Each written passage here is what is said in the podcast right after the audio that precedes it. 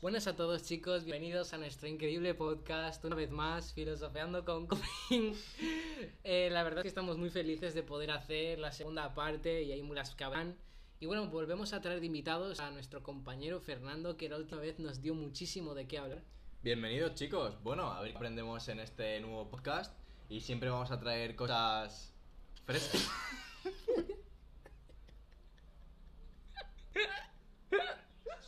cosas frescas, marisco, no pescado.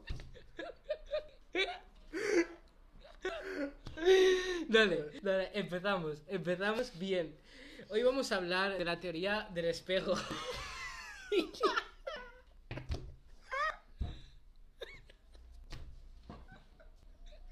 Con- Consiste en entrar a un baño y...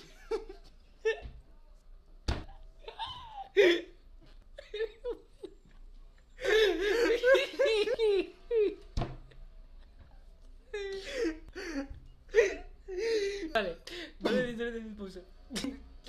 Vale.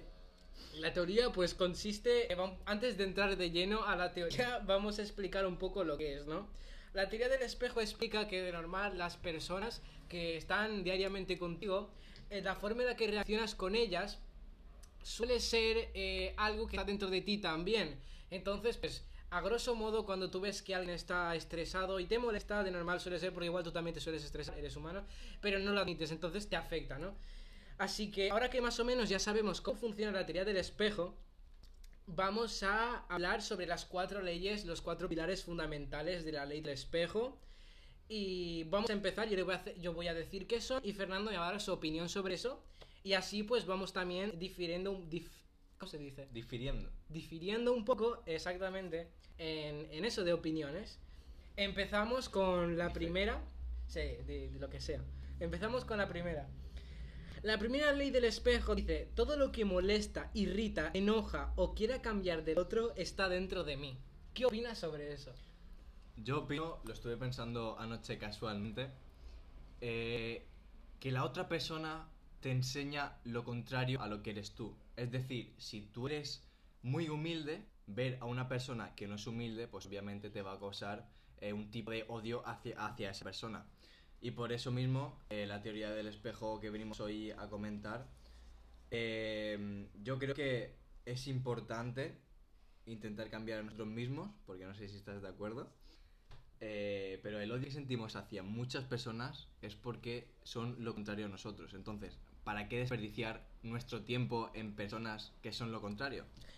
Sí, la verdad es que respeto lo que me estás diciendo, pero yo suelo pensar que la teoría del espejo es un poco diferente, ¿no? O sea, yo pienso que si tú eres una persona humilde y a ti te afecta ver una persona que no es humilde, si realmente te afecta, yo creo porque en el fondo no eres humilde. Puede que en el fondo estés tapando tu avaricia con humildad, pero en el fondo esa humildad no es tan buena. No, No. sé si me explico, creo que hay varias capas, ¿entiendes? Entiendo, pero lo que yo quiero decir es que la rabia viene, eh, es que también la teoría del espejo te enseña a lo contrario que eres tú. ¿entiendes? Claro, ahora sí lo entiendo, exactamente. Es verdad que vas a ver lo que eres y lo que no eres. Porque al saber lo que eres puedes descartar lo que no eres. Al revés es más fácil, pero bueno.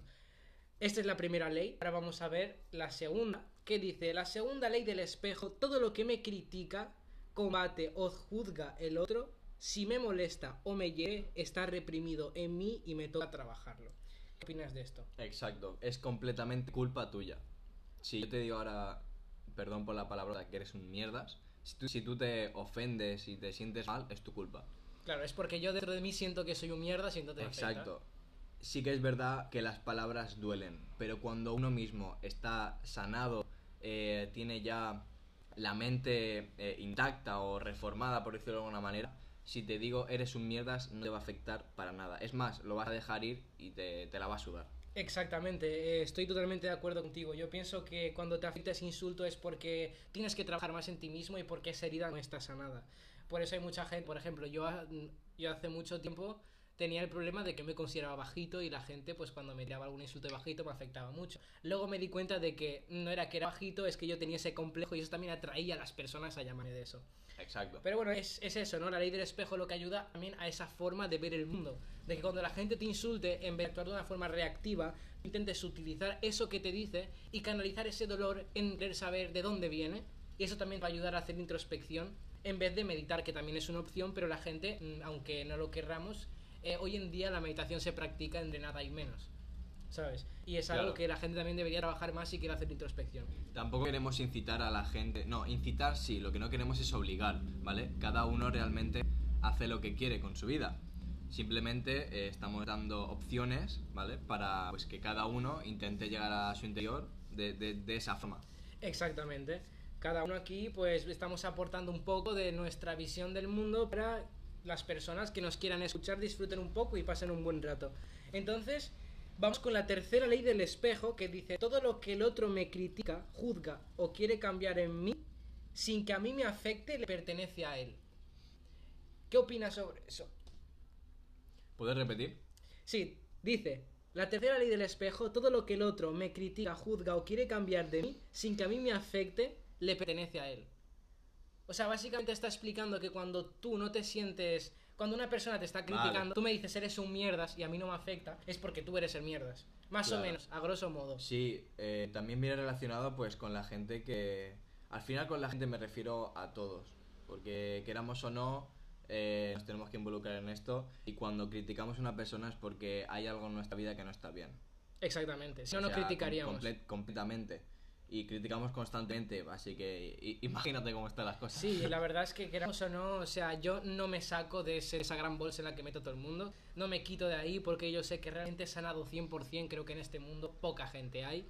Como no seas un Buda que haya meditado 10 años, es muy difícil estar sanado completamente. Y quieras o no, inconscientemente tú vas por la calle y tú vas juzgando las cosas, esto me gusta, esto no me gusta, esto está bien, esto está mal.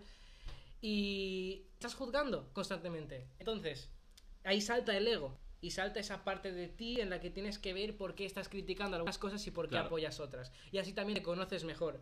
Que no hay nada más bonito que conocerte a ti mismo.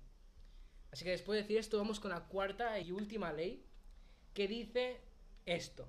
Todo lo que me gusta del otro, lo que amo en él, también está dentro de mí. Reconozco mis cualidades en otros. Claro, es decir, si te gusta, por ejemplo, un deporte y tú eres eh, igual de bueno, por ejemplo, tú juegas al tenis y yo juego al fútbol. Yo he ganado con mi, con mi equipo la selección balear y tú has ganado pues indi- eh, individualmente o con un compañero también el balear. Pues voy a estar traído por ti porque estás jugando a un deporte. No sé si me explico. ¿vale? Efectivamente. Estamos eh, conectados de eh, diferentes formas. Sí, tú lo ves así entonces. Sí. Sí, me parece, me parece muy interesante tu visión. Porque yo la verdad es que tengo una visión un poco. O sea, no es tan diferente, pero sí que es un poco diferente a tuya. Y es que mi forma de ver esta cuarta ley es que, por ejemplo, cuando yo veo en ti, te veo jugando badminton. Y si a mí me gustase el badminton, y yo te diría, bro, bro, lo- perdón, bro, lo haces increíble. Entonces, ¿qué pasa? Que yo ahí estoy viendo esa cualidad de ti. Y eso quiere decir que igual ser un buen jugador de badminton está dentro de mí también.